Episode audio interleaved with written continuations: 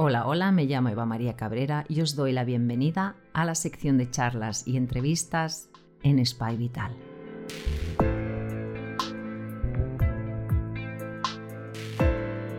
Un espacio abierto donde intentamos conocer un poco más las terapias naturales, complementarias, metodologías ancestrales y actuales.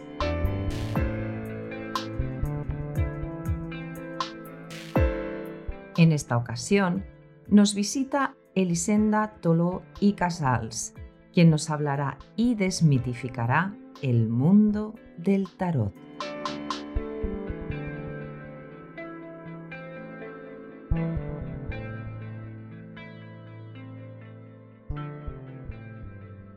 Para quien no conozca a Elisenda, ella es profesora de tarot y astrología en la Escuela Marilo Casals, donde también es coordinadora de sus cursos presenciales y eventos. Gracias, Elisenda, por darme este ratito y poder hablar contigo del tarot. Bueno, muchas gracias a ti por venir y por compartir también conmigo tu experiencia haciendo entrevistas. Bueno, hago lo que puedo y sacar lo mejor de las personas que me conceden esta charla y, como no, podía hablar del tarot contigo. Es importante que las personas sepan los orígenes del tarot. Yo lo veo importante, yo dedico un ratito a hablar de los orígenes del tarot con los alumnos. ¿Tú crees que también es esto importante y así le podemos explicar a las personas que se vayan interesando por el tarot qué orígenes tienen? Yo creo que sí, nosotros también. Yo siempre digo en las clases que es importante cuando tú te pones a dedicarte a algo o aprender algo, saber un poquito de dónde viene, porque esto también te da un poquito una base, ¿no? No hace falta que hagamos aquí una conferencia histórica, pero saber, por ejemplo, que aunque muchos autores de libros de tarot dicen que la procedencia es egipcia, pues la verdad es que no tenemos nada fehaciente, una prueba fehaciente que diga que el tarot proviene de Egipto, aunque es una de las teorías eh, que de alguna manera más se han extendido. ¿eh?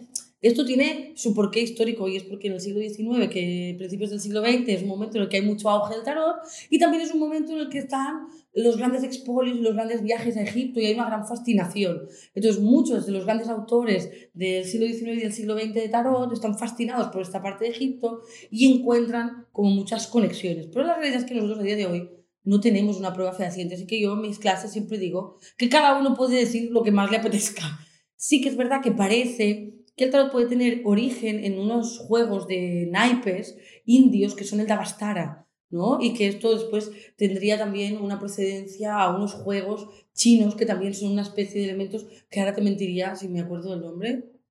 Entonces, sí que vemos que hay como eh, una disputa a nivel histórico sobre la procedencia del tarot, pero que la realidad es que a día de hoy nadie tiene la verdad absoluta ya que no tenemos unas pruebas que digas, mira, esto viene de aquí y viene de aquí. Sí que nosotros lo que podemos decir y que podemos comprobar a nivel histórico es que hay las barajas más antiguas que se conservan datan del siglo XIV y del siglo XV. Y esto sí que lo podemos ver en distintos museos europeos.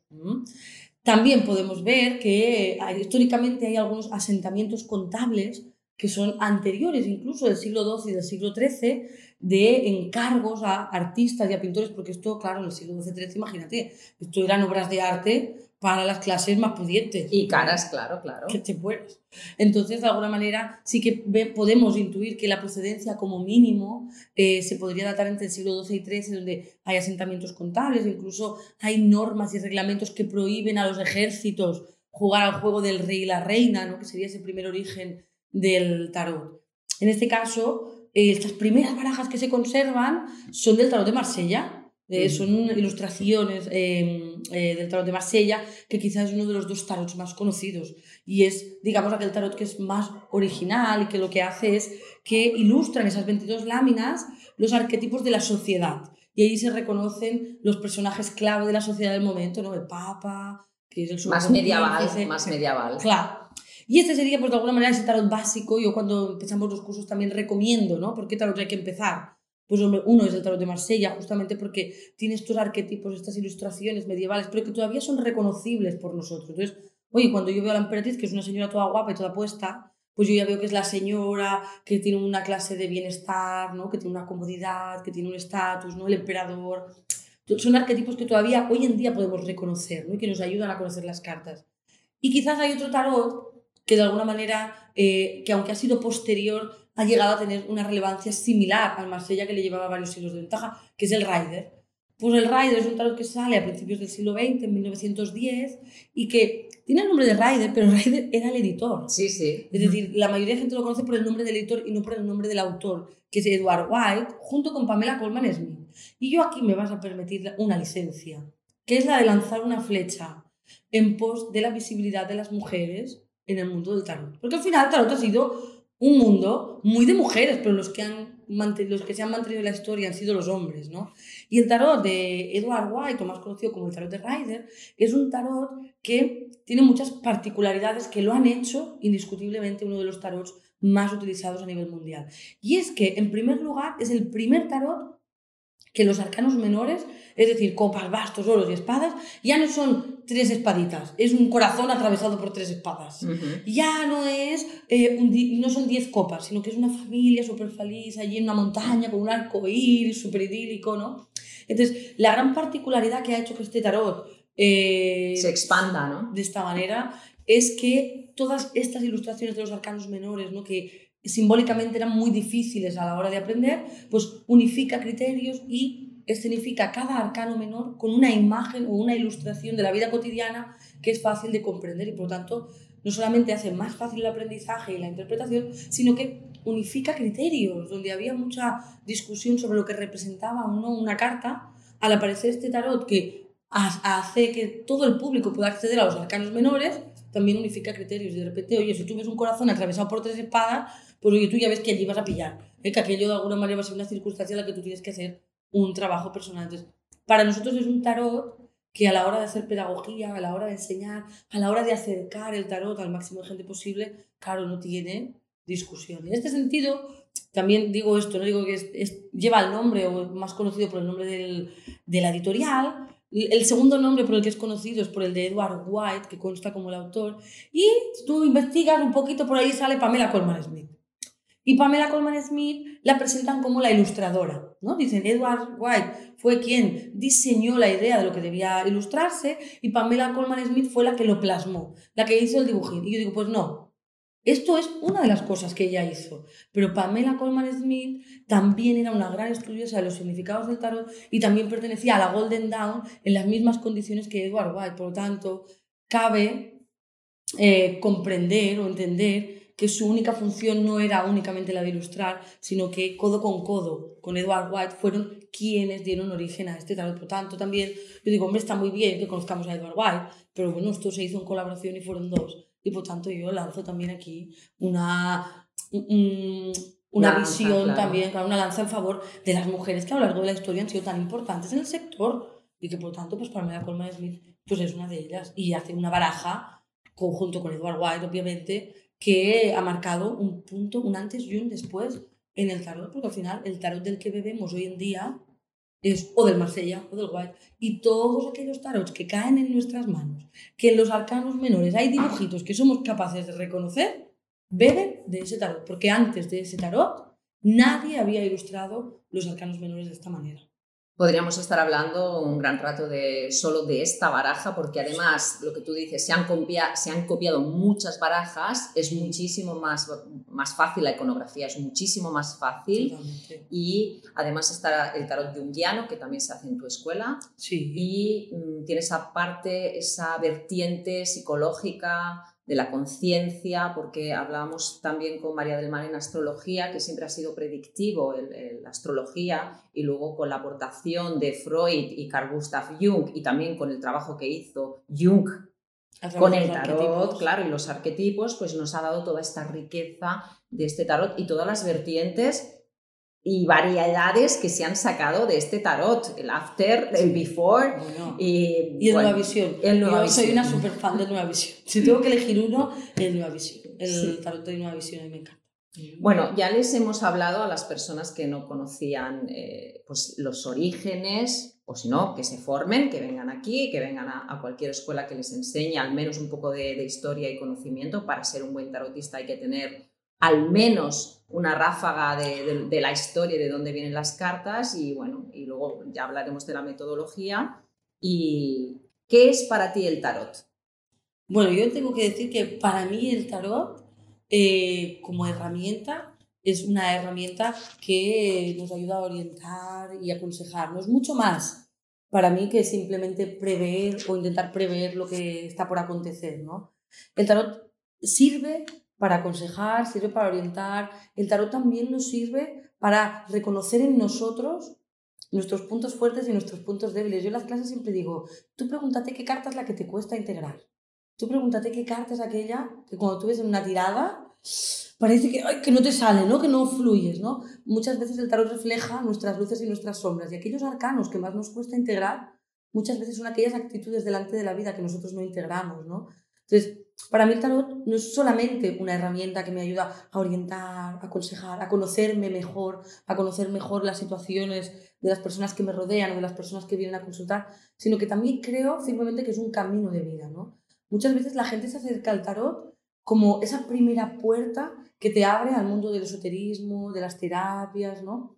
Y allí empiezas a descubrir, ¿no? Que esto no es aquello que tú habías imaginado, que es aquello que te había parecido, sino que es mucho más, ¿no?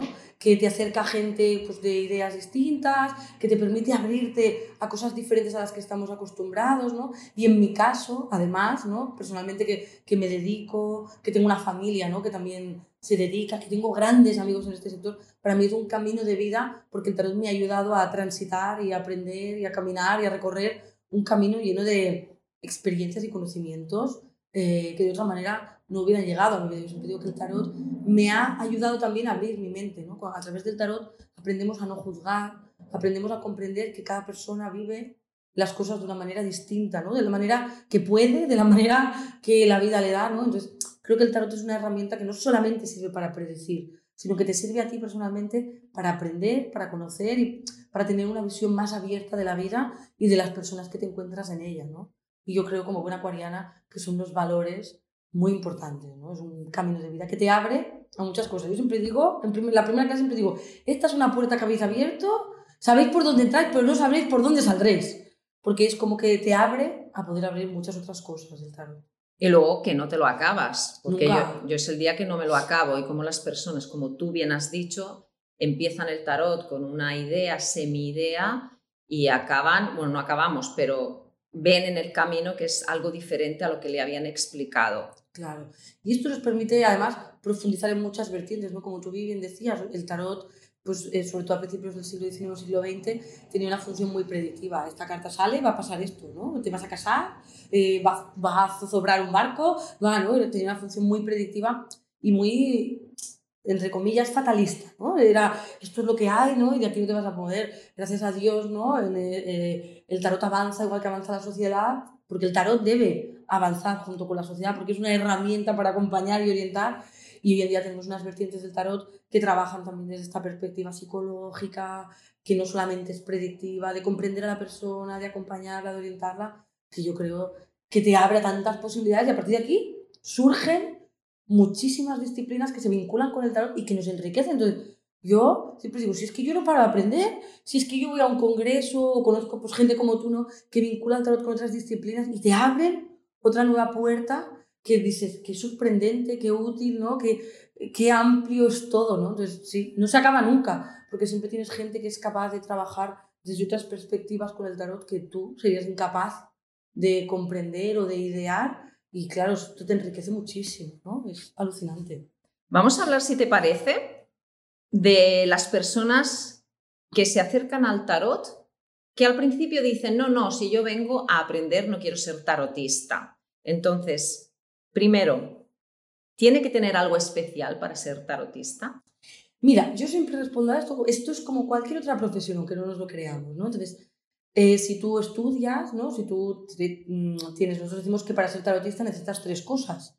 Necesitas método, que es comprender la herramienta que vas a utilizar, es decir, conocer los arcanos, eh, conocer la manera en la que em, trabajan conjuntamente en la interpretación, conocer las tiradas. ¿no? Esto es el método.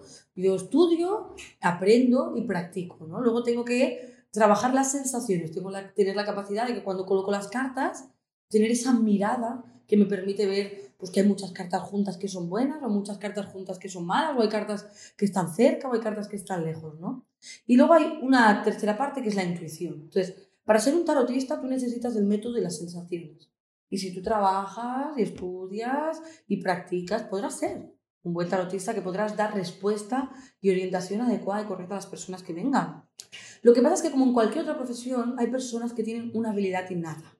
Es la intuición. Todos tenemos intuición, pero no todo el mundo tiene el mismo grado intuitivo. Esto yo creo que todos lo sabemos. Entonces, hay personas que tendrán esa habilidad, que habiendo estudiado lo mismo, habiendo practicado lo mismo, tienen esa capacidad de ver algo que a otra persona se le escaparía. Tienen esa capacidad de percibir algo que otra persona no percibiría. Y estas personas serán aquellas que en el ámbito profesional destacarán por encima de otras, ¿no? También hay que saber que la intuición no está siempre presente y que por tanto un buen profesional no puede vivir solo de la intuición. Necesita tener una base, porque yo no estoy igual de intuitiva todos los días. Y por lo tanto, yo tengo que garantizar que podría hacer una buena consulta a cualquier persona en cualquier momento cuando yo doy una hora para dentro de un mes. Lo que pasa es que sí que hay aquellas personas que tienen esta habilidad innata que les permitirá que esto sea mucho más fácil a la hora de aprender y que sean capaces de ver aquello que otros no verán. Por eso esto es como las recetas de cocina. Yo puedo seguir una receta de cocina al pie de la letra y sacaré un buen guiso. Pero Carlos Algueñano, con los mismos instrumentos y las mismas herramientas, hará una receta que dices, hombre, esto le da dos vueltas de tuerca más a, este guiso, ¿no? Pues con el pasa lo mismo. Hay personas que tienen una habilidad que hará que con las mismas recetas saquen una, un plato pues mucho más exquisito, ¿no? más elaborado, que vean aquellas cosas que otros a lo mejor no serán capaces de ver. Es aquel flash, es un broche de oro, ¿no? es el que le pone el broche de oro. Yo en eso estoy de acuerdo. Además, el tema de, de personas muy intuitivas que han empezado con el tarot, ahí se ha tenido que corregir lo que tú dices, la metodología.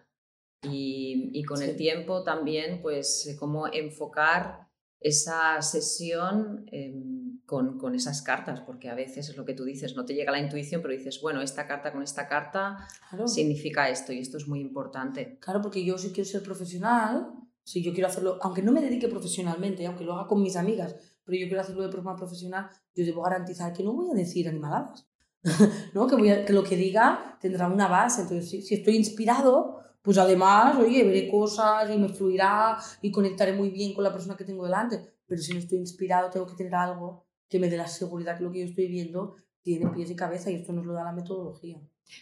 Más tarde hablaremos de los cursos que dais aquí en la escuela, la escuela Marilo Casals, pero quiero hablar ahora del cliente. Y, y, en el cliente, y una de las primeras cosas que vosotros habéis motivado y en el cual yo también estoy adherida, al código ético. Primero, ¿por qué surgió este código ético? Y segundo, bueno, ¿por qué? Porque hay que aplicarlo.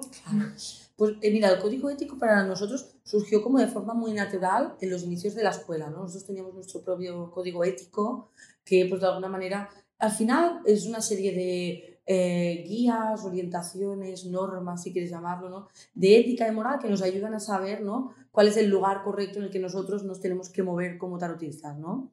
Em, para nosotros era como primordial porque los orígenes de nuestra escuela ya marcaban muy claramente que nosotros pues no necesitábamos determinadas cosas para ser tarotistas, ¿no? un tarotista podía ser una persona que tú ves por la calle y que no identificas que es tarotista, igual que no identificas que es enfermera o es abogado, ¿no? Y que estas líneas de ética y moral eran muy importantes, pero el código ético que hoy en día conocemos surgió de algo mucho más grande, mucho más mágico y mucho más estupendo, que es de una gran colaboración que nosotros hicimos con la escuela alemán, ¿no? La escuela alemán fue uno de los primeros apoyos que nosotros tuvimos en el Congreso de Tarot, cuando nosotros iniciamos esa aventura, que en ese momento era como muy descabellada, la escuela alemán se volcó con nosotros, ¿no? Encarna y Daniel dijeron, nosotros nos apuntamos aquí al carro y lo hacemos juntos, ¿no? Y se entabló ahí una gran amistad que tenía unos valores desde dos escuelas muy distintas de Tarot había unos valores muy comunes. ¿no? Entonces, en el segundo Congreso de Tarot, junto con la Escuela Alemana, nosotros hicimos una serie, un escrito, ¿no? en el que podíamos ver aquellas normas de ética y valores ¿no? para los tarotistas y también una serie de orientaciones y consejos para los consultantes, ¿no? Mm. para aquellas personas que se dirigen como consumidores, entre comillas, de, del tarot. ¿no?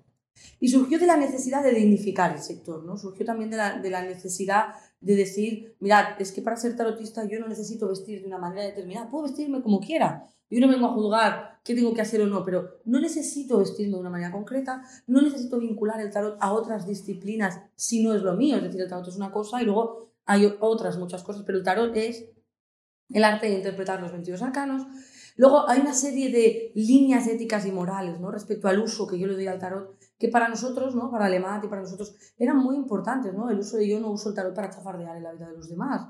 Yo no uso el tarot para responder preguntas poco éticas. ¿no? Entonces, estos valores que nos unían ¿no? e hicieron que en el segundo Congreso de Tarot nosotros lanzáramos estas normas de ética y que de ahí surgiera esta iniciativa de ética y tarot, ¿no? Eh, que de alguna manera nos encontramos que había como mucha gente, ya no solamente nosotros, sino como mucha gente que se veía reflejada en esa manera de hacer y de entender tarot y que hasta ese momento no tenían un paraguas, ¿no? Que, que pusiera nombre y apellido a esas ideas que la gente tenía. Al final, el tarot es un sector que está muy, muy, muy trillado, muy mal visto, ¿no? Por, por una mala praxis, por una farándula, por un tipo de escenario, ¿no? que nos hace mucho daño ¿no? en este sentido. Y había muchísima gente, con esto nos encontramos que había muchísima gente que vivía el tarot de la misma manera, con esas mismas normas, ¿no? como tú, por ejemplo, mm. y que con el, con el ético, con la ética y el tarot, enseguida se vieron reflejados y esto nos ayuda a hacer piña, ¿no? nos ayuda a sumarnos ¿no? para defender un poquito esas líneas. En este sentido, la iniciativa ética y tarot se puede consultar en, en internet y ahí tenemos muchos profesionales, como es tu caso, ¿no? Eh, adheridos al código ético, ¿no? que es esta serie de normas que dicen pues, que ah, el tarot no, no está para chafardear en la vida de los demás, pero que además todo lo que se hace en una consulta de tarot tiene que tener eh, una confidencialidad, ¿no? todo lo que se dice en una consulta de tarot es confidencial, que el coste de una consulta de tarot, por ejemplo, tiene que estar dentro de unos estándares que cada profesional debe fijarse, ¿no? pero que tiene que tener un sentido común, que tiene que ir acorde a los años de experiencia, al caché de esa persona, al tiempo que se dedica, ¿no? Y que por tanto hay precios que ya vemos que no tienen sentido, que están completamente fuera de lo que, de lo que debería de ser, ¿no? Entonces, la eh, ética y tarot fue esta iniciativa que surgió y que yo creo que hoy en día acuña a muchas personas, ¿no? Entonces, tú puedes ir como consultante a la web de ética y tarot y verás a aquellas personas que están adheridas, aquellos profesionales que están adheridos a los que tú puedes acudir y que sabes que te vas a encontrar con una serie de gente que tiene estas normas, que si conectan contigo, pues perfecto, si no conectan contigo, pues igual no es el sitio al que tienes que ir, ¿no? Pero que si tú buscas un profesional que tú quieras considerar que tiene estos valores éticos, pues tú sabes que allí lo puedes encontrar, ¿no? En Ética Tarot también había esto que tú decías, ¿no? Vamos a hablar del consultante, ¿no? El, siempre hablamos mucho del tarotista y poco del consultante. Y el consultante eh, en la web de Ética y Tarot puede encontrar pues, un poquito esta orientación de profesionales que seguían por esto, encontrar, encontrar también una serie de consejos para el consultante. ¿no? Yo quiero tirarme las cartas y bien, bien, no sé a qué voy. Esto, sobre todo la gente que se acerca por primera vez. ¿no? pues ahí hay una serie de orientaciones. ¿no? Un consultante tiene que saber qué se va a encontrar. ¿no? Cuando tú contratas un servicio en cualquier ámbito, tú sabes más o menos qué te vas a encontrar. Pues es bueno que tú como consultante de sepas qué te vas a encontrar, sepas aproximadamente el tiempo que vas a estar. Sepas la persona y el currículum de la persona que te va a atender, porque tú tienes que saber a dónde vas. Si yo busco un podólogo, bien que miro a ver a qué podólogo voy. Claro. O un psicólogo. Si voy al tarotista, dedico cinco minutos a buscar a qué tarotista voy a ir, porque es una responsabilidad muy grande. Voy a ponerme en manos de alguien que me va a orientar y que me va a aconsejar, ¿no? Y que representa que yo voy a hacer algo de caso, ¿no? Entonces es bueno, ¿no? Y para, para, el consultante, yo siempre digo, ¿no? El consultante tiene una responsabilidad. La responsabilidad de tener el criterio de saber a dónde va. Pues, a veces que viene gente y me dice, es que yo he ido a un sitio y me he encontrado unas cosas. Bueno, pero ¿y tú miraste a dónde ibas? No, no, no, yo no miré, yo busqué en internet y el primero que encontré. Claro. Claro, hombre, la era de la tecnología... Aprovecharlo. Dedica 10 minutos a mirar a dónde vas, al mar de cántaro, ¿no? Y eh, hoy en día, ¿no? pues Ética Tarot también es una plataforma que lo que pretende es tener ahí una cartera de profesionales, ¿no? que tú sepas que vas allí y sabes más o menos lo que te vas a encontrar. Pero el cliente tiene que tener también la responsabilidad de saber a dónde va y de buscar un profesional con el que crea que puede conectar y que de alguna manera responda a lo que, a lo que está buscando. ¿no? Esto es importante porque el cliente viene a veces muy perdido o viene a formular preguntas ¿no? Y el tarotista tiene que conducir, pero el consultante tiene que venir con una idea de lo que quiere saber también, ¿no? Una consulta tiene varias fases. Una primera fase en la que el tarotista debe ver cuáles son los anhelos primarios sin que me digan nada, cuáles son los temas más importantes sin que la persona me diga nada. Pero es bueno que el consultante sepa que hay unos límites a las preguntas que podemos hacerle al tarot, ¿no? Unos límites de tiempo o unos límites éticos, etc. Como decías un poco lo de chafardear. Es, hay que repreguntar esa pregunta. Claro, hay preguntas que se pueden hacer y hay preguntas que directamente no se pueden hacer. Yo en clase siempre pongo el mismo ejemplo que es muy fácil, ¿no? La mayoría de mi público es femenino, ¿no? Aunque cada vez tenemos más hombres, la mayoría del público es femenino. Y yo siempre digo, tú puedes, viene la clienta que te dice, mírame, mi ex marido, mírame mi ex marido, que tiene una nueva churri, yo quiero saber aquí, ¿no? Oye, porque mis niños van allí, yo quiero saber a ver cómo está esto. Entonces yo les digo, hombre, yo te puedo mirar tu ex marido en relación a tus hijos cuando estaban con ellos, en puedo mirar esta persona nueva que ha aparecido en la vida de tu marido y qué trabajará y estará con tus hijos, ¿no? Que convivirá con tus hijos cuando tus hijos están con tu ex marido. Pues oye, ¿cómo va a ir esta relación? Si esto va a ser más o menos fluido, porque esto a veces también te da paz, ¿no? Si tú eres madre y tienes hijos por allí, pues te da paz saber que aquella persona te los cuida, ¿no? Ahora yo no te voy a mirar si tu ex marido y la mujer están más o menos contentitos, si se llevan bien o no se llevan bien, porque esto a ti no te incumbe.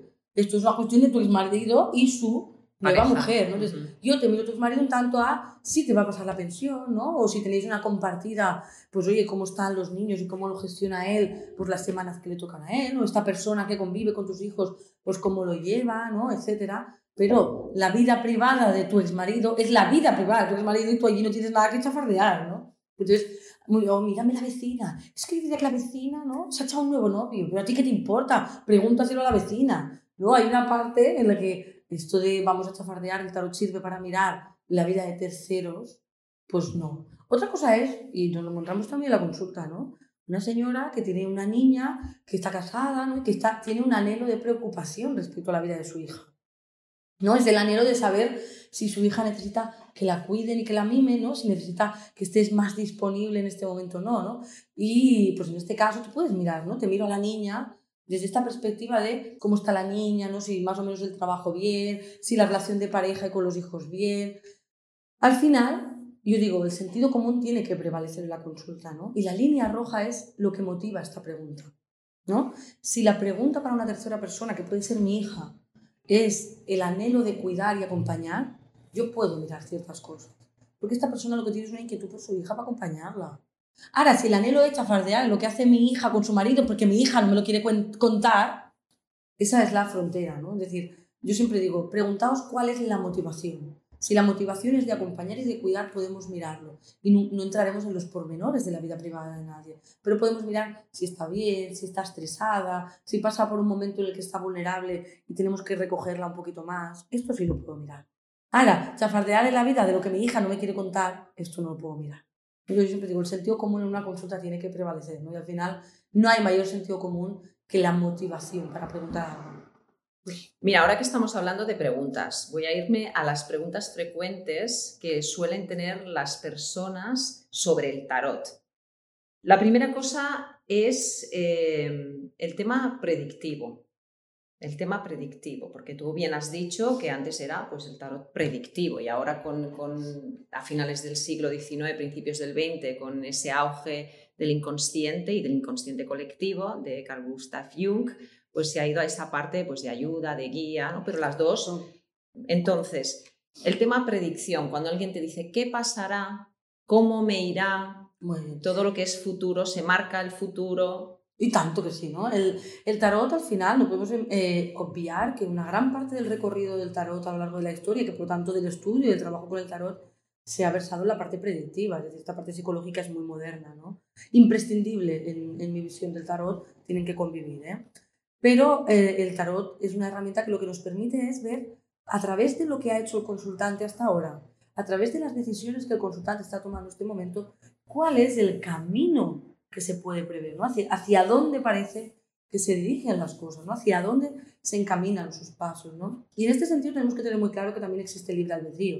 Es decir, cuando el consultante viene y me pregunta por algo, yo a través de las cartas puedo ver hacia dónde se encamina, ¿no? Hacia dónde está la respuesta de esto que me está preguntando. Pero el tarot tiene que servir para que yo vea que si mi consultante, el camino que está siguiendo, lo que va a hacer es encontrarse con una dificultad brutal, yo puedo orientarle aconsejarle, oye, mira, que parece que por aquí el desenlace no es lo que tú esperas, ¿no? Porque tú tienes unas aspiraciones, no es lo que tú esperas. Entonces, vamos a ver con las cartas que acompañan ¿eh? Siempre donde hay una dificultad hay un consejo. Vamos a ver con las cartas que acompañan qué podemos trabajar, qué podemos potenciarnos, qué desvío podemos tener para trampear en la medida de lo posible esa dificultad o para gestionarla de la mejor manera posible. Pero hay que tener muy claro que el destino como tal, ¿no?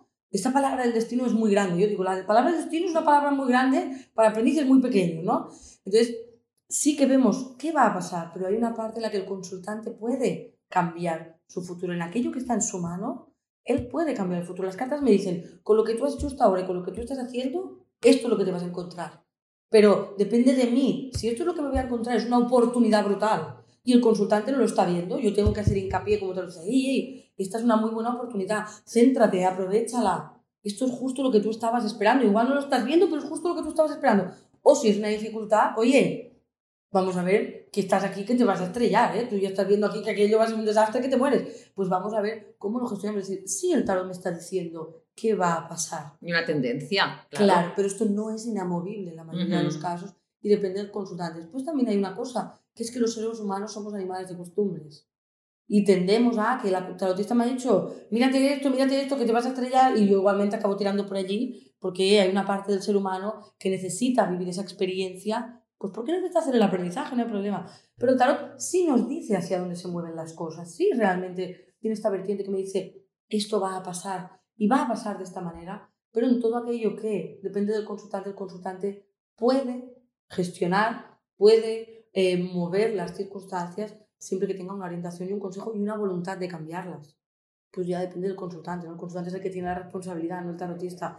El tarotista tiene la responsabilidad de verlo y de orientarlo y de decírselo. Pero a veces yo quiero vivir esa experiencia como persona. Yo quiero transitar este camino. Aprendizaje, vía de aprendizaje que decías tú. Pero me hace mucha gracia porque cuando yo era más novata marcaba mucho el tiempo y vi algunas ocasiones que no pasaba, o pues septiembre, octubre, marcando, pero pasaba el año siguiente o dos años, y ahí ya no, no me quise mojar nunca más, nunca más. Y entonces veo la tendencia, pero lo importante es que la persona aprenda, no tanto cuando pasará. Y es un poco mi tónica, mi tónica, porque a veces me ha pasado esto. No sé si a ti. A mí también, ¿no? Y además es una de las consultas típicas, ¿no? ¿Pero cuándo? ¿Pero cuándo? ¿no?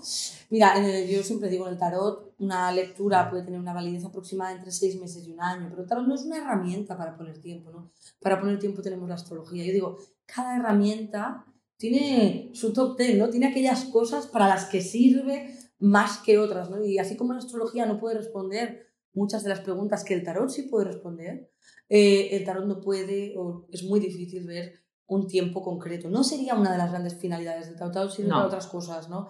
Entonces, sí nosotros podemos ver orientativamente si esto pasará rápido o tardará más en función de las cartas que salen. Sí podemos tener esa idea global de una lectura rápida, son unos seis meses, una lectura en la que hay cartas lentas, se decanta más de un año, pero lo que tú dices, puede pasar que tú dices, es que yo veo esto y lo veo, ¿no? Sobre todo con una consultante que viene de forma recurrente una vez al año, una vez cada seis meses, es que yo veo que esto te sale siempre, ¿no? Esto te sale siempre. Y parece que no llega y al final tú lo viste en la primera consulta y, te sale, y pasa al cabo de un año y medio, ¿no? Y tú llevabas ahí tres consultas diciéndole esto te va a pasar. Pero, y decía, es que no pasa, es que no pasa, ¿no? Porque el tarot no tiene tiempo, como tú bien dices, y a veces puede oscilar en el tiempo. No es una de las grandes. Yo siempre digo, oye, cada siempre a ti lo suyo. El tarot no es para decir el tiempo, es para aquí o para allí. Pero lo que tú decías antes, eh, puede ser que esa persona necesite un aprendizaje y le tienen que pasar ciertas cosas antes de que llegue ese momento y estar mejor preparada. Totalmente. Bueno, hablo siempre en femenino porque tenemos más mujeres. Correcto. Bueno, porque como aquí somos dos mujeres, pues está bien que hablemos en femenino. ¿no? Está muy bien. Mira, hay otras, otras eh, preguntas que suelen hacerme, que seguro que a ti también, que es tirarse las cartas a uno mismo. A lo mejor yo aprendo tarot, pero no quiero tirársela a los demás. ¿Me las puedo tirar a mí misma? Bueno, yo siempre digo, al principio sí. Al principio es el momento perfecto para que tú puedas practicar, porque la capacidad de manipular lo que estás viendo es muy pequeña, ¿no? Es decir, al principio cuando uno está aprendiendo tiene unos conceptos muy limitados de las cartas y esto lo que hace es que puedas manipular muy poco lo que está saliendo, ¿no? también las preguntas que tú te hagas al principio, pues seguramente serán preguntas más banales y por lo tanto la responsabilidad será menos. Pero claro, a medida que avanza el tiempo, ¿no? Pasan dos cosas. Una, yo tengo un mayor conocimiento de los arcanos y por lo tanto mi capacidad para manipular lo que está saliendo es brutal. Es decir, sale una carta y yo en esa carta voy a ver lo que a mí me conviene o voy a ver lo que justamente me está preocupando, ¿no? Y después yo nunca voy a ser objetivo, ¿no? Es decir, yo estoy, eh, tengo una visión sesgada por mis miedos, mis inquietudes o mis anhelos, ¿no? Y por tanto el hecho de no ser objetivo siempre es... eh, siempre se gira en contra del tarot, ¿eh? Y la gente dice, a mí, yo quiero tirar las cartas a la gente que conozco, ¿no? Y esto es más difícil que tirárselas a alguien que no conoce, porque cuando no conoces a alguien, eres 100% objetivo con lo que ves. Cuando yo me tiro las cartas a mí mismo, no solamente soy cero objetivo, sino que además estoy proyectando ahí todos mis miedos y todos mis anhelos. Entonces, yo lo que digo es, es bueno que al principio cuando empieces te las tires a ti, pues para aprender, o hay lecturas que sí que están pensadas para que te las hagas a ti, la lectura del consejo del día, ¿no? Es una lectura en la que te sacas tres cartas, ¿no? Que, pues cómo voy a estar yo, La práctica. Exactamente, ¿no? La carta para todo el día, mis potenciales y lo que voy a tener que trabajar. Pues esto es perfecto para cuando tú te lo haces a ti mismo. Pero cuando yo quiero mirar cómo me va a ir con mi pareja, pues esto es garantía de desastre si tú lo haces tú, ¿no? Entonces tienes que buscar a alguien que te lo haga. Porque tú allí vas a ver, si tú estás estresada con el churri, pues tú vas a ver allí todos los estreses, ¿no? Si tú tienes miedo de que pase algo, pues tú vas a ver allí, porque se juntan dos cosas. Una, lo que yo estoy proyectando, en lo que yo no soy objetivo y que estoy manipulando de forma consciente o inconsciente. Y dos, que yo estoy proyectando allí todo eso. ¿no? no hay nadie que esté haciendo una energía objetiva para poder responder. Entonces, como no hay un filtro, ahí es probable que yo proyecte aquello que temo o aquello que anhelo. Entonces, yo siempre les digo a los de primer año, les digo, aprovechad ahora, ¿eh? porque en un año ya no os las podréis tirar a vosotros. Tendréis que buscar a alguien que os haga de conejillo de indias o intercambio de favores. Yo digo, hombre, haced intercambio de favores, busca a alguien que también esté aprendiendo, tú me las tiras a mí, yo te las tiro a ti, y así aprendemos. Yo siempre digo, aprovecha al principio, luego ni te las podrás tirar a ti mismo, ni seguramente podrás tirárselas a alguien con quien tengas una implicación muy grande. Emocional, Claro, sobre yo- todo. Yo no puedo decirle a mi hermana, tírame las cartas, porque es Ujú. imposible. Tenemos tantas cosas juntas que no sería objetiva ni con los temas emocionales, ni con los temas laborales, ni con nada, porque tiene una visión sesgada de mi personalidad desde la visión de la hermana, ¿no? Ujú. Entonces yo tengo que ir a alguien que no me conozca, Claro. ¿no? Tengo que me conozca menos, que no tenga... Yo puedo tirar las cartas a una hermana para que busque trabajo, sí. Y mi hermana busca trabajo, le voy a mirar si le sale trabajo, sí.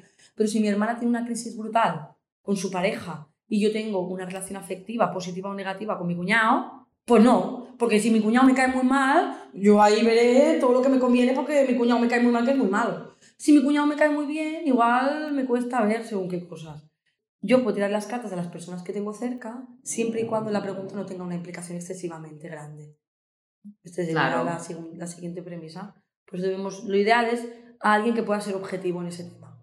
Mira, hay otra cosa tanto para el consultante como el tarotista. Ya empezamos con las manías. Las manías de eh, cojo con la izquierda, con la derecha, cruzo los brazos, las piernas, de derecha a izquierda, Sí. tres, tres montoncitos, dos Cinco montoncitos, eh, cógeme tú, no me toques las cartas. sí, sí, sí. sí. Eh, bueno, mm, Fíjate si esto es usual, que yo hace unos años directamente en los dos primeros días de clase preparé un PowerPoint que responde todo esto, ¿no? Porque ah, esto es lo que te pregunta absolutamente todo el mundo que está empezando, ¿no? Entonces, em, claro, hay, hay- yo os digo, ¿no? Lo, lo primero que debemos tener claro es que una cosa es lo que dice la tradición y otra cosa es que nosotros estamos en el siglo XXI, ¿vale? Y esto es importante.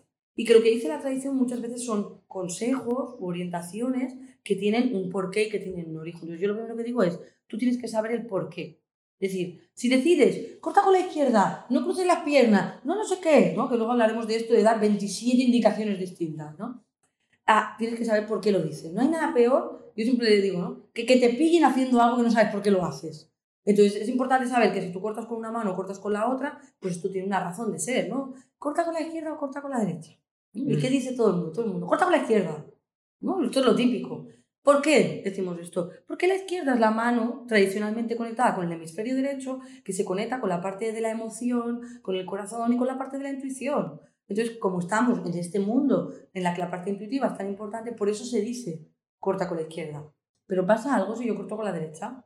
Pues no pasa absolutamente nada, ¿no? Yo corto con la derecha. Es bueno que si yo lo hago de forma consciente, lo haga, porque con la derecha yo trabajo desde la parte racional y consciente, yo quiero estar aquí presente y quiero ser partícipe de lo que hago. Pero las dos opciones son buenas.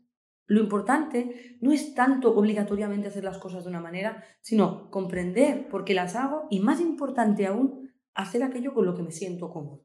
Entonces, no crucen las piernas, no crucen los brazos, no, no sé qué, no, es- ¿Por qué es esto? ¿Por qué? Y esto lo sabrás tú mejor que yo, ¿eh? Porque cuando nosotros cruzamos las piernas no dejamos que la energía fluya, ¿no? En esto tú tienes una experiencia muchísimo más grande. Corporal. Claro. Entonces nosotros decimos, no cruces las piernas para que esa persona permita que todo fluya, ¿no? Y, para generar un ambiente en el que las energías fluyen de forma cómoda y fácil, ¿no? Pero al final, si lo hago, si le digo a la gente que no cruce las piernas, tienes que saber por qué lo haces, ¿no?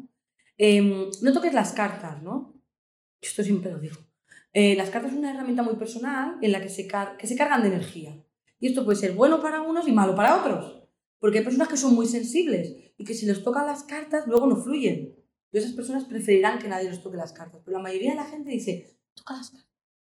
Para que, para que le dé energía. Correcto. Entonces, ¿es mejor que me las toquen o mejor que no me las toquen? Lo que es mejor es que tú hagas con lo que tú te sientas cómodo. Porque si a mí no me gusta que me toquen las cartas, pero he leído en un libro que es muy importante que el otro me toque las cartas, esto va a ser un desastre. Porque si las cartas son mías y yo me siento mal con que alguien me las toque, pero he leído que las tienen que tocar, esto va a ser un desastre porque yo no voy a fluir. me están haciendo algo que yo siento como una invasión. Entonces, siempre digo, si tú quieres que no te las toquen, pues que no te las toquen. Yo lo que sí que digo es, nunca debemos tocar las cartas de nadie sin pedir permiso.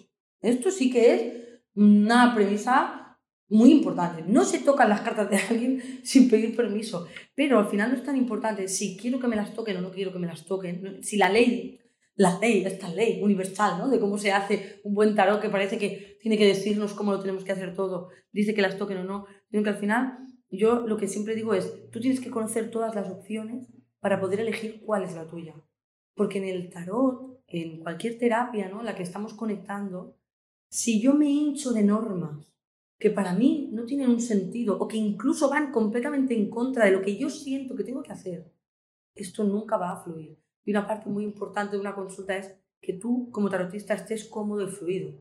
Luego hay la otra parte, que el consultante esté cómodo y fluido. Entonces, si yo en los primeros cinco minutos de la consulta te digo, no cruces las piernas, ponte recto, no mires al suelo, no toques las cartas, o toca las cartas, o. Tú imagínate, la gente ya viene estresada, la gente que va a la consulta, o tienes ya mucho feeling con el tarotista, llevas muchos años, siempre va con un punto de tensión, de qué me van a decir, ¿no? Y estoy seguro que la gente que lo esté escuchando y haya ido al tarotista se siente reflejado. Primero tú vas allí a la bruja ¿eh? y tú no sabes qué te vas a encontrar y vas un poco tenso. Imagínate que además en los cinco primeros minutos te dan cuatro órdenes distintas. Esto no va a ayudar a que te relajes. Lo que va a hacer es que te pongan Entonces yo a mis alumnos siempre les digo, Nens, dejad de estar aquí diciéndole a la persona 27 cosas distintas. Lo único importante verdaderamente es que la persona esté fluida. Y para eso la persona tiene que estar relajada. Por tanto, a veces es más importante decir, ¿qué tal? has llegado bien, te han tirado alguna vez las cartas, estás cómodo. ¿Quieres agua? Sí. A veces es más... Necesitas ir al lavabo las mujeres, ah, es importante. sí, entonces a veces es mucho más importante esto, estos tres minutos de acercamiento, de proximidad, de acompañar a la persona, de que la persona vea que la estás viendo, que estás conectado con ella, con sus necesidades, que si corta con la derecha o con la izquierda. Entonces, es bueno tenerlo, pero no es imprescindible. Es que todo lo que estás diciendo es de sentido común. Estoy viendo el tema, estás hablando, me está recordando a la práctica del yoga, las creencias, que si a esta hora tienes que hacer, que si a esta hora no te duches, que si ahora... Eh, digo, bueno, entonces, ¿qué? Si yo solo puedo hacerlo a las 8 de la noche el yoga, o solo puedo ir a la terapeuta que me haga acupuntura a las 4 de la tarde, pero la hora punta de ese órgano a que pinchas es a tal hora, bueno, pero solo puedo venir a las 4 de la tarde, claro tantas normas. se giran en contra. Se giran en contra. Yo creo que es bueno conocerlo, conocer el origen de esto, ¿no? Para que tú puedas decidir libremente qué y cómo quieres hacerlo, pero no debemos olvidar ¿no? que lo primero en una consulta es la persona que tenemos delante, ¿no? ver y acompañar a la persona que tenemos delante. Yo creo que es muy bueno conocer todo esto, ¿no? para que tú puedas tomar tus propias decisiones y creo que es muy interesante, pero creo que debe prevalecer que tú te sientas cómodo con todo lo que hagas. ¿no? Sino por muchas normas que me den. Y yo, si yo estoy tan estresado porque tengo que cumplir 27 cosas distintas en una consulta, ni yo voy a fluir, ni la persona que tiene delante se va a sentir cómoda. Y esto seguramente es una garantía de que todo va a ser mucho más difícil. ¿Hay alguna otra pregunta que te hayan hecho que no te haya mencionado y que crees que es importante que sepan las personas que nos están escuchando? No, yo creo que el de cómo guardar las cartas, ¿no? Creo que es, es un ah, top ten, ¿no? Porque Cómo limpiarlas también. Exacto, ¿no? Y el de cómo guardar es muy curioso porque hay gente que en, la mayoría de libros tradicionales de tarot, ¿no? lo que te dicen es que tienes que guardarlo en un trapo de una tela natural, seda, algodón, que pueda a poder ser o blanco o de un color psíquico, y además a poder ser en una caja de madera, ¿no? Todo esto es muy recurrente en muchos libros de tarot, sobre todo de los, de los Antiguos. ¿no? Y yo siempre digo, hostia, es que vivimos en el siglo XXI. Si yo cada semana voy a clase o, o, voy a tirar las cartas a distintos sitios, ¿no? O quiero llevar conmigo las cartas para practicar y tengo que llevarlas dentro de un trapo y ese trapo dentro de una caja de madera, me va a pesar el bolso lo que no está escrito, ¿no? Entonces yo siempre digo, me vamos a llamar a la practicidad del siglo XXI, por el amor de Dios. Entonces yo digo, lo que hay que guardar las cartas es con un mínimo de respeto, ¿no? Por la herramienta. Entonces no puedo guardarlas y yo lo he visto con una goma de pollo, en una mm. bolsa de congelados, yo lo he visto, todo esto que digo lo he visto aquí en directo, ¿no? Entonces, hay que guardarlas con un cierto respeto, pero hay que guardarlas de una forma un poquito moderna. Hay bolsitas neceseres, yo digo, no necesariamente tiene que ser una bolsita de estas de bruja, que voy a la tienda de bruja a comprarme. A veces tengo un neceser bonito que me gusta, o ahora que están muy de moda las manualidades, yo me hago mi propio bolsito. Para los hombres, por ejemplo, lo que veo mucho son tipos tuche de bolígrafo, pero hay algunos que son muy chulos, ¿no? Que tienen su crema. Entonces, lo de guardar las cartas es como una pregunta muy recurrente porque la gente viene como muy angustiada, ¿no? ¿Cómo tengo que guardar esto? Oye, cómprate una bolsita que tenga un cierre. Lo único que necesitas es que sea una bolsita y que tenga un cierre, ¿no? Y luego, si tú quieres tener una baraja que guardas más a este modo eh, más conectado con la parte tradicional, pues puedes tenerla en casa, tú puedes tener más de una baraja y entonces sí, tener una baraja que guardas dentro de un paño, que puedes hacerle siete pliegues al paño, siete vueltas, que es lo que dice la tradición, y lo metes dentro de una caja de madera y lo pones en tu altar, ¿no? Y es perfecto y es genial hacerlo así si puedes. Pero lo que digo, ¿no? El sentido común tiene que prevalecer y yo veo aquí el primer día de gente que te viene con todo el kit. Y yo digo, madre mía, ¿cuántas horas hace que cargas ese bolso? ¿No? Entonces yo digo, bueno, es una de las preguntas súper recurrentes, ¿no? ¿Cómo las guardo, no? Si tengo que ritualizarlas o no. También es una pregunta, ¿tengo que ritualizarlas? ¿Es obligatorio ritualizar una baraja de cartas? Y yo digo, obligatorio en esta vida no hay nada. Porque a lo mejor yo no me siento conectado con eso, ¿no? Y también digo, ritualizar es una palabra muy grande, ¿eh? Porque ritualizar ya parece que tienes que hacer según qué. Si tú no conectas con poner velitas y incienso, no hace falta que lo hagas, ¿no? Ritualizar unas cartas puede ser ponerlas en la ventana un día de luna llena, puede ser llevarlas a la playa, por ejemplo, el día de San Juan, ¿no? Para que se carguen de la energía, pero no, no es obligatorio ritualizarlas. Si tú no te sientes conectado con poner una velita, una copa con agua, un incienso y pasar las cartas por encima, ¿no? Que esto sería uno de los rituales más tradicionales, pues no hace falta que lo hagas, porque no tiene sentido. Si tú lo haces sin sentirlo, no tiene sentido. Ya encontrarás tu manera de conectar con esas cartas, ¿no? Ya encontrarás tu manera de, de generar ese vínculo. Al final, ritualizar unas cartas no deja de ser una manera de generar un vínculo con una baraja. Y por tanto, qué estupidez generar un vínculo de una manera a la que yo no me siento conectado, ¿no? Pues busca tu manera de conectarlo. Son las dos preguntas. ¿Cómo las guardo y cómo las ritualizo? ¿no? O si tengo que ritualizarlas.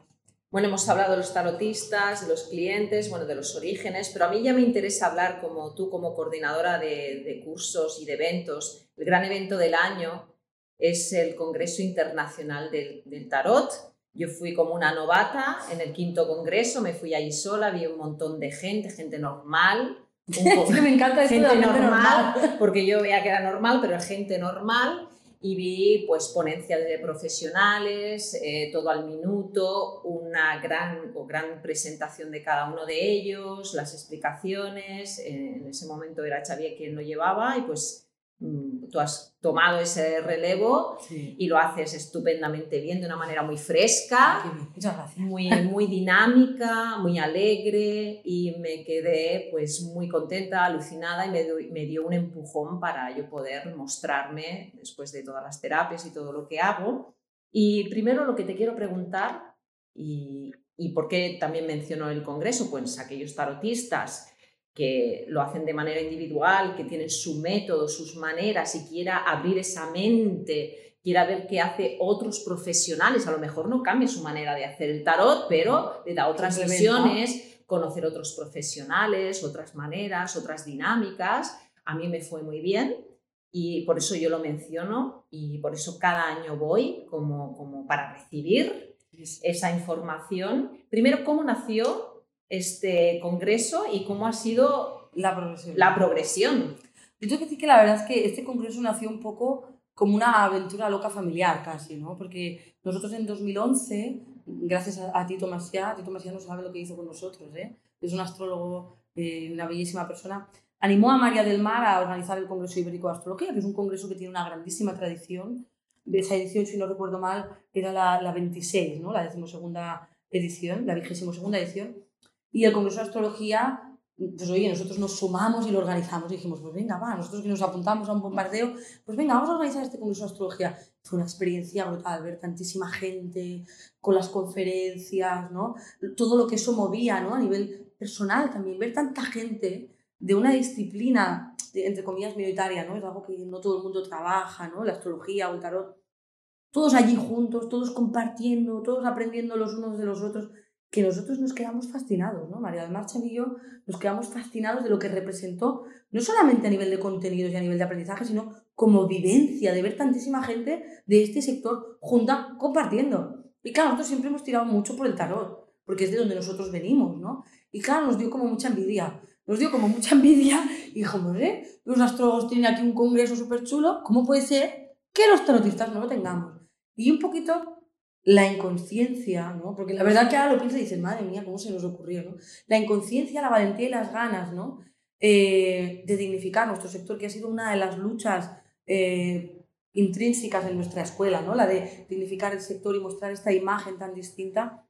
Pues dijimos, ¿qué? Pues oye, de perdidos al río, vamos a montar un congreso de tarot, ¿no? Em, y en ese primer momento era como algo, ¿no? Lo montamos como una jornada de un día, con unas cuantas conferencias, buscamos unos cuantos apoyos. Hay que entender, y yo siempre lo digo cuando hablo del Congreso de Tarot, y es que el tarot como tradición, no, el sector ¿eh? del tarot como tradición, nunca había tenido esta capacidad de trabajar en unión. Es decir, era lo pionero y el reto real del Congreso de Tarot era conseguir meter a distintos tarotistas para que hicieran algo conjuntamente y además hablando de que el tarot se podía aprender y no era solamente un don. Con lo cual allí confluían muchas cosas, era un reto muy ambicioso y la verdad es que nos sentimos muy acompañados, ¿no? Pudimos colaborar, pues como digo, con la escuela alemán, con otros tarotistas, con tiendas de tarot, ¿no?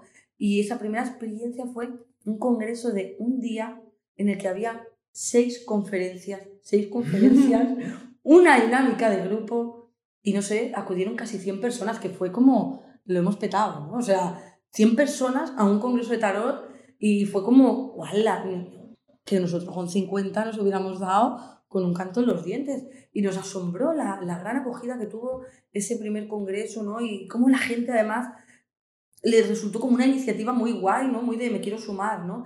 Y al final lo que pretendía el congreso era unir y dar visibilidad también a todas aquellas personas del sector que son grandes profesionales, que trabajan, que estudian, que, que viven el tarot, pues como tú dices, ¿no? A mí me encanta esto de gente normal, ¿no? Porque tú hablas de tarot y enseguida te viene a la mente la farándula, lo esperpéntico, ¿no? Y el congreso era el primer sitio en el que tú te podías encontrar a 100 personas con pinta de persona normal y que todas estudiaban tarot o trabajaban tarot o, o vivían profesionalmente el tarot y era como una experiencia muy, muy heavy. Entonces, y empezamos con ese pequeño congreso, ¿no? Que, que lideraban eh, Xavi María del Mar y, y, que yo colaboraba. Y de ahí surgió pues, este evento que a partir del tercer congreso pues, empezó a llegar gente de Argentina, ¿no? En el tercer congreso llegó Gabriela y cuando nosotros vimos en la lista que había una chica que se había apuntado a Argentina, todos queríamos conocerla. Claro. ¿cómo, ¿Cómo una argentina llegaba hasta aquí? Si para nosotras las que venían de Gran Canarias, como Sandra y Lu, ya era como, mira estas que vienen desde Gran Canaria hasta aquí, gente que viene desde el sur de España, ¿no? Para nosotros ya era como alucinante que la gente viniera más allá de la provincia, ¿sabes? Y entonces el Congreso de repente empezó a crecer eh, en conexiones, ¿no? Eh, en, en, a través de los ponentes, a través de los congresistas. Así que uno de, de los grandes retos es que el Congreso no, no sea jerárquico, los ponentes no tienen que ser distintos a los congresistas, sino que lo que queremos es que sea una gran masa a la que todos nos conectamos. ¿no? Tú has venido como ponente, como, mmm, bueno, como ponente y como congresista, ¿no? Y pues tú reflejas muy bien esa energía, ¿no? La que congresistas y ponentes estamos todos conectados, estamos todos en el mismo nivel y todos compartimos y todos aprendemos los unos de los otros, ¿no? Y de repente el congreso empezó a crecer y empezó a venir gente de, de otros países, ¿no? De Latinoamérica, por ejemplo. Y lo sorprendente fue que de repente hubo quien dijo, oye, yo quiero montar un congreso en mi país como el vuestro. Y de repente nuestro congreso, que empezó aquí, en, México, ¿no? En México Jorge Luis tomó el relevo y dijo, no, no, que yo me monto un congreso aquí porque esto que vosotros tenéis es genial, ¿no? La vivencia de venir aquí, de compartir el vino, hacer una conferencia del tercer congreso y dijo, no, no, esto es tan fantástico que yo también quiero montarlo para la gente que no puede desplazarse. Y vino, vino México, luego vino Argentina con Mines, luego vino Ecuador, bueno, ahora tenemos Chile, Portugal, este año se suman, y ahí salió, ¿no? La Red Internacional de Congresos de Tarot, que es una de las, yo creo que de, las, de los grandes orgullos de, de la casa y de María del Mar, ¿no? Que ha sido como madrina, como madrina de los congresos. María del Mar ha hecho un trabajo brutal, ¿no? De, de, ir allí, de apoyar a los congresos, ¿no? De facilitar los, los contactos. Las metodologías también, porque veo que sigue más o menos una metodología, bueno, una organización. Claro, esto surgió como una idea espontánea, la red, ¿no? De, ah, pues ¿qué voy a montar yo una allí, no? Y al final tomó un cariz en el que nosotros desde aquí intentamos ayudar y acompañar a las personas que organizan estos congresos, ¿no? Y les facilitamos, ¿no? Una parte de cómo nos organizamos nosotros para que ellos puedan tener a de organizarse si lo desean, pero cada organizador se lo lleva a su terreno. Lo que pasa es que la gente que mm, toma este congreso como punto de inicio, pues le va muy bien, ¿no? Les acompañamos, les ayudamos. María del Mar hace todo este proceso de ir allí, colaborar en la difusión, hacer conferencias, ¿no? Y ha salido una red de personas brutal que están en, pues este año seremos entre 10 y 11 países nuevos cada año, en los últimos tres años se han incorporado muchos países y este año incorporaremos Lisboa, incorporaremos Italia, Perú, Uruguay, Colombia, ¿no? Y claro, esto hace que este congreso crezca más cada vez también, ¿no? Porque es el primero, ¿no? Es donde viene todo el mundo para empaparse y luego, de alguna manera, se generan estos congresos que la verdad es que ya tienen identidad propia, no tienen nada que envidiar al nuestro, ¿eh? No, nada. Y la verdad es que este año, pues en el noveno, estamos muy contentos. Hemos tenido que cambiar de sala porque una de las Una más grande, que el año pasado estábamos... Bueno, se nos quedó gente fuera. Se nos quedó gente fuera. Claro, nosotros decimos que tuvieron que ponernos las sillas del comedor, porque no cabíamos en el hotel, ¿no? Los últimos días se apuntó tanta gente que tuvimos que dejar gente fuera por una cuestión de seguridad y de aforo, ¿no? Y este año dijimos, bueno, pues el reto este año que viene tenemos que superarnos, así que este año hemos cogido una sala nueva, más grande, más moderna también, ¿no? Y la verdad es que para nosotros pues es un orgullo que el Congreso haya crecido tanto y también nos ha permitido, yo lo digo, ¿eh? generar sinergias muy chulas, ¿no? Como es esta contigo, ¿no? conocer gente en el camino que ve el tarot de una manera tan parecida, gente con la que conectas tan bien. Mm, claro, yo, oye, no hay cosa que haga que, que, requiera moverse con el tarot o conectar con el tarot a través de las energías que no piense en ti.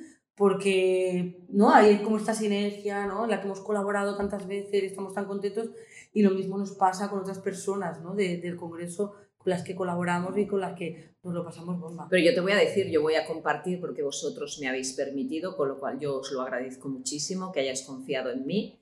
Pero yo voy a dar ese ratito de tarot y chikun, pero yo voy a disfrutar, me voy a sentar allí a recibir, que esto es lo que más me gusta. Y si no me voy de ponente, voy como la, el primer día, como el primer día. Solo te quiero preguntar, bueno, no solo, ¿no? Decirle a las personas que, que quieran ir qué se van a encontrar en el ah. congreso, qué se van a encontrar. Mira, lo primero, la gente cuando se apunta a un congreso lo que se piensa es que voy a ir, me voy a sentar y me van a estar soltando aquí un montón de información y me voy a volver a casa.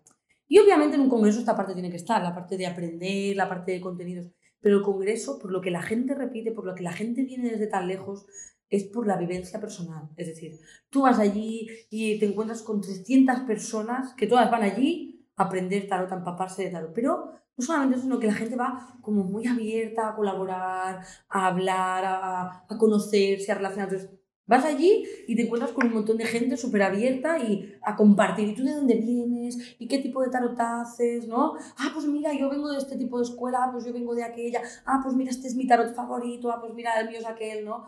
Y luego además el tarot eh, facilita, eh, por ejemplo, la dinámica del grupo, ¿no? Que es una experiencia en la que te sientas y en un grupo de 10 personas hay un ponente que explica una tirada y todos interpretamos y cada uno Da su visión. Claro. Da su visión. tú ves que, ay, mira, yo de esta carta veo esto y aquella persona ve aquello y al final todo suma y todo complementa. ¿no? Entonces, tiene esta parte que es la experiencia vivencial de estar allí rodeado de 300 personas que vienen como tú, ¿no? Hay gente que sabe mucho, hay gente que sabe menos, hay gente que se dedica profesionalmente, hay gente que va simplemente porque lo disfruta, ¿no? Y que, que de alguna manera se respira esa energía en la que la gente, pues oye, viene allí, se conocen, ahora nos vamos tú y yo a comer. Tenemos gente que se encuentra cada año en el Congreso porque se conocieron en el Congreso y vienen de distintos sitios y es como su punto de encuentro, ¿no? Y luego se van a cenar, ¿no? O luego, pues yo qué sé, se encuentran en otros congresos, ¿no? Lo que ahora se llama el Tour Tarot, ¿no? Mm. Que hay gente que se encuentra, ¿no? Que dice, oye, voy a ir también al de Perú, yo voy a ir, y se encuentran en otros congresos, ¿no? Entonces, yo creo que al final la gente repite en el Congreso por algo que no se puede explicar, que solo se puede vivir, ¿no? Que es esta parte vivencial de encontrarte en esa sala con esa buena energía y con eso que tú dices que es muy importante, ¿no? Sobre todo para la gente que se acerca por primeras veces al tarot, ¿no? Estoy allí y veo gente normal, que es lo primero que a uno le choca cuando empieza a dedicarse al tarot, que parece que, oye, una sala de 300 personas, si tú mires donde mires, No van vestidos raros. ¿no? Claro, son personas normales que te podrías encontrar en la calle, ¿no? Y yo creo que esa, eso es lo que te encuentras en tarot, una experiencia única que indudablemente tiene aprendizaje y conocimiento, pero que desde luego va muchísimo más allá. ¿no? Nosotros decimos que es, es el espacio para aquellos que aman y disfrutan el tarot en lo más extenso de este concepto, ¿no? Para disfrutar, para pasarlo bien. Aprendemos y nos divertimos, ¿no? Para aquellas personas que nos están escuchando pero no saben tarot, bueno, le podemos recomendar cursos y luego, pues si no se atreven este año, pues el año que viene, al menos.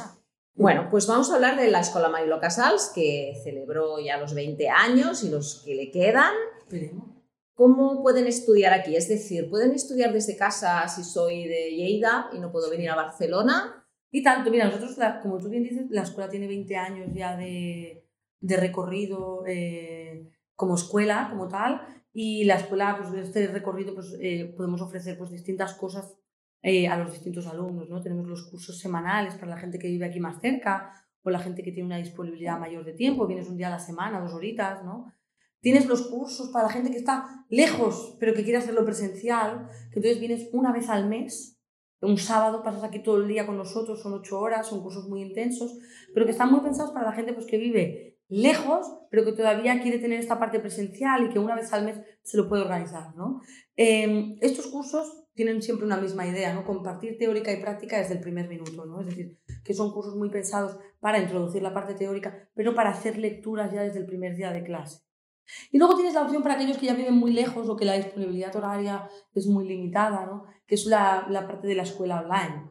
Nuestra escuela online es mucho más que un curso online en el que tú te sientas delante del ordenador y vas fichando, ¿no? Que digo yo, es una escuela que tiene eh, contenidos teóricos, obviamente, PDF, etcétera, pero que tiene muchos vídeos, tiene también esta parte de, desde el primer momento, teoría y práctica combinada, es decir, ejemplos de lecturas para que tú puedas interpretarlas paso a paso. Tienes una tutora que te acompaña en todo momento, que corrige tus exámenes, hay una serie de exámenes, los corrige siempre una tutora, que luego te da el feedback. Eh, hay un foro en el que se comparte con los compañeros ejercicios. ¿no? Hay incluso para aquellas personas menos versadas tecnológicamente un soporte eh, tecnológico. Es decir, tenemos unas personas que, que si me cuesta entrar, que no encuentro este vídeo, esto pasa mucho, ¿no? Tenemos un equipo fantástico detrás que son eh, Diego y Juan Carlos, ¿no? Y muchas veces Isabel también, que están allí para acompañar en este, en este proceso. Entonces, la verdad es que en estos 20 años de escuela, eso también nos ha permitido, ¿no? Nosotros intentamos no quedarnos encallados, sino cada año revisar contenido, revisar pedagogía, ¿no? Y estos 20 años de trayectoria nos han permitido adaptar los cursos y modernizarlos, ¿no? Tanto los online como los presenciales. Los presenciales cuentan también con PowerPoints para las explicaciones, para que sean más visuales. Los presenciales tienen dos profesoras siempre, somos cinco profesoras de tarot en la escuela y siempre se combina una profesora para teórica y una profesora para práctica, porque la experiencia nos ha demostrado que tener más de un profesor enriquece muchísimo al alumno, ¿no? Y que tener esta parte visual, ¿no? O de poder, tirar, poder poner las tiradas el, en la pizarra para que todo el mundo las vea, poder colocar las cartas, unas cartas bien grandes, que todo el mundo lo vea cuando estamos interpretando, pues nos ayuda. Esto nos lo da por los 20 años de, de recorrido, ¿no? El que hemos mejorado, ¿no? Yo cuando empecé a dar clases, pues este año creo que era 12 o 13 años, yo daba las clases de una manera que hoy en día ya esto lo veo y pienso, joder, qué cutrillo, ¿no? Esto que era ya tan lejos, ¿no? Ahora eh, le hemos dado tantas vueltas lo hemos modernizado tanto, ¿no? Que, pues bueno, ¿no? Es lo suyo, ¿no? Tiene que, tenemos que mejorar. Y la verdad es que estamos muy contentos de, de celebrar estos 20 años. Durante todo el año, pues estamos recordando lo que ha sido la, la trayectoria de los 20 años de la escuela en las redes sociales podéis ver algunas fotos o algunos pequeños tips de lo que ha sido el recorrido, algunas fotos de cuando empezábamos, ¿no? Y sale María del Mar súper joven, y salgo yo súper joven, y sale la escuela, la primera escuela que era como mucho más chiquitita, y fotos de los profesores que han pasado por aquí, de los viajes que hemos hecho, un poquito todo ese recorrido que ha hecho pues estos 20 años de escuela, ¿no? Estamos muy contentos y muy orgullosos. Ah, bueno, los próximos 20.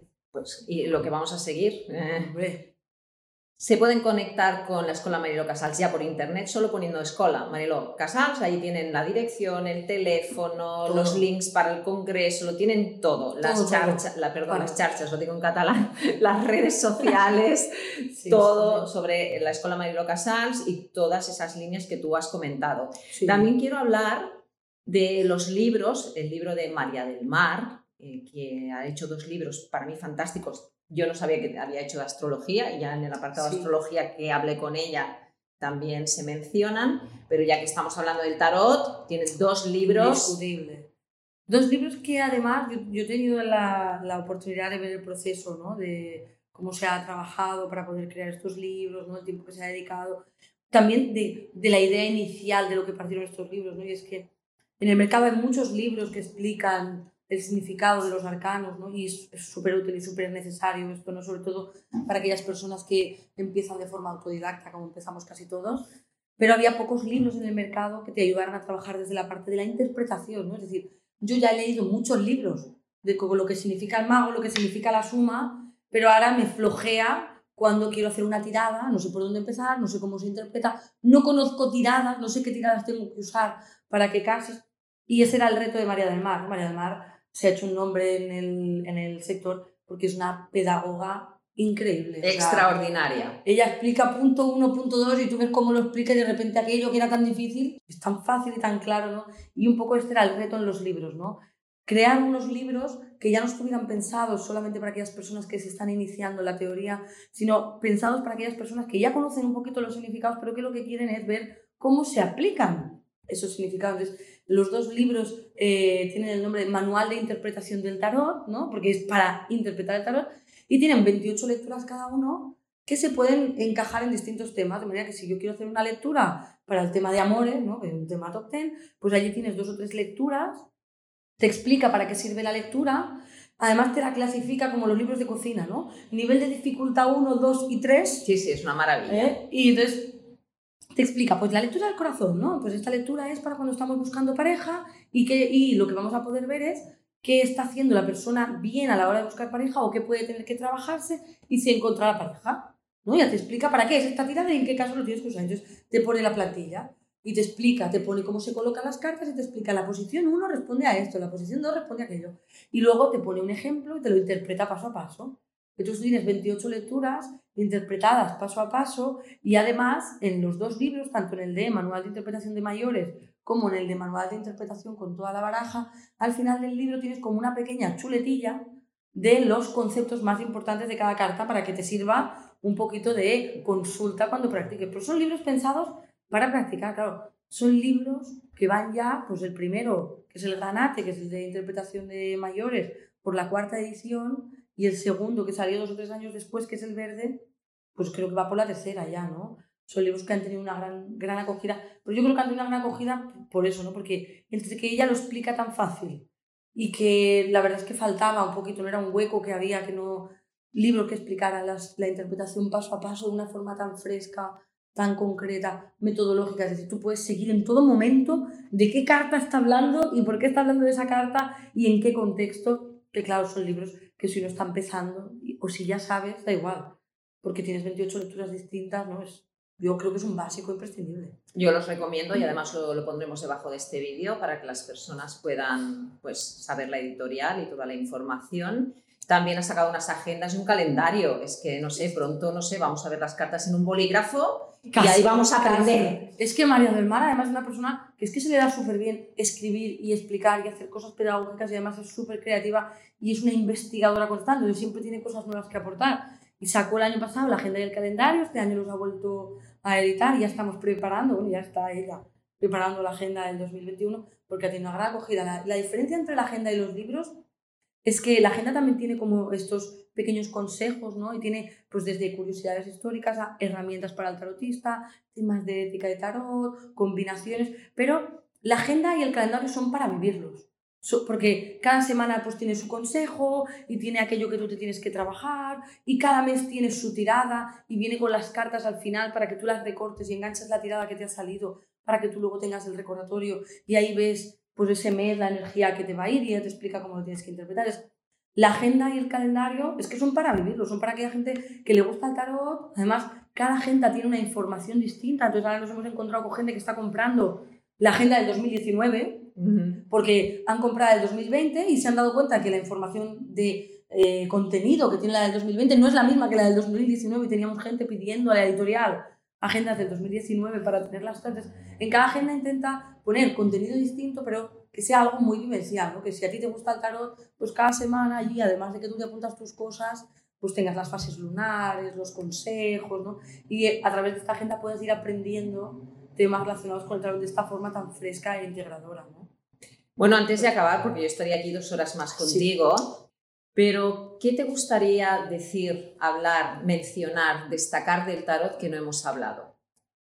Pues mira, yo voy a decir que creo que el tarot, eh, he mencionado en algunos momentos, ¿no? El tarot debe desmitificarse y en este sentido yo quiero animar también a la gente joven, ¿no? Yo, eh, para este congreso, el congreso anterior, una de las cosas que más me sorprendió fue la cantidad de gente joven que había. Yo siempre he sido la joven rarita, ¿eh? porque era un sector en el que había muy poca gente joven y yo empecé muy joven y siempre he sido la joven rarita. Y en los últimos años he visto crecer mucho este relevo generacional, ¿no? Y yo, una de las cosas que quisiera decir es que yo animo a la gente joven a, entrar en este sector. Este es un, sector que tiene muchísimo que ofrecer a la, a la, gente joven.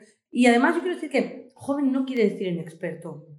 Este año tendré muchos jóvenes aquí para el Congreso de distintos lugares del mundo que yo tenía muchas ganas de que vinieran, porque claro, tú ves joven y piensas que es inexperto, pero yo tengo gente joven, gente de, yo digo joven menor de 40, ¿eh? ¿eh? que llevan 10 años dando clases, o 10 años en la consulta de tarot, ¿no? Y es gente que tiene además una visión, ¿no? Se une la experiencia de tanto tiempo, porque 10 años en cualquier profesión es mucho tiempo, con la visión, con esta visión de este cambio generacional, de lo que el tarot tiene que ser. Y por tanto yo, una de las cosas que creo que no se dice mucho, ¿no? Es, vamos a animar a los jóvenes a acercarse, vamos a animar a los jóvenes a consultar el tarot, a trabajar el tarot, eh, y a vivir el tarot desde estas perspectivas fresca, ¿no? Porque al final ahora pues, tiene esta vertiente más fresca y dinámica, así que yo querría también hablar de que los jóvenes tienen que acercarse más a este sector y es un sector que tiene que acogerlos, porque también hay una parte de que si nosotros no le damos cancha a los jóvenes, ¿quién hará el relevo de los que ahora son los grandes, ¿no? Y nosotros colaboramos mucho también con este relevo generacional. En nuestros congresos siempre hay sitio para aquellos jóvenes que tienen que ser el relevo generacional de los que ahora están tan consolidados. ¿no? Entonces, yo creo que hay que lanzar esta parte de, de animar a los jóvenes a dedicarse, a acercarse y a disfrutar el tarot. Bueno, jóvenes que nos estáis escuchando y los que estáis adheridos a mi canal, a estudiar tarot o interesarse y aportar vuestras eh, Vuestras visiones. Vuestras visiones, que esto nos va a ir muy bien a todos y seguiremos con los congresos así también muchos años más. Claro, claro. Los jóvenes tienen mucho que aportar, ¿no? Porque será, serán los tarotistas del futuro. Bueno, pues con, con, esta gran llamada a los jóvenes y por tu aportación, espero que con esta entrevista anime a gente a, a, estudiarlo, pero no a estudiarlo a lo mejor para dedicarse, sino para hacer un aprendizaje por curiosidad Mm, para mejorar en el camino y, mm, y, sobre todo, pues, pues eso, si se quieren dedicar, ya saben que la Escuela Marielo Casals es un buen lugar, que existen los congresos y que se lleven otra visión diferente de lo que es el tarot. Sí. Yo creo que esto. Bueno, yo creo que ha quedado muy claro. Ha quedado claro. Clarinete contigo. Te lo agradezco mucho. Ha sido una gran, gran charla. Bueno, yo aquí, como siempre, encantada. Me recibís muy bien en vuestra escuela y hasta muy pronto, que nos vamos a ver en el Congreso. Muy bien. Muchísimas gracias a ti, porque siempre nos cuidas mucho y por también ofrecernos este espacio para conectar ¿no? con más gente y para llegar a más gente. muchísimas gracias a ti, que siempre es un placer colaborar contigo. Hasta la próxima, Elisenda. Muchas gracias. Suscríbete a este canal si no te quieres perder la próxima entrega. Os espero en la siguiente entrevista. Gracias. Gracias. Namaste.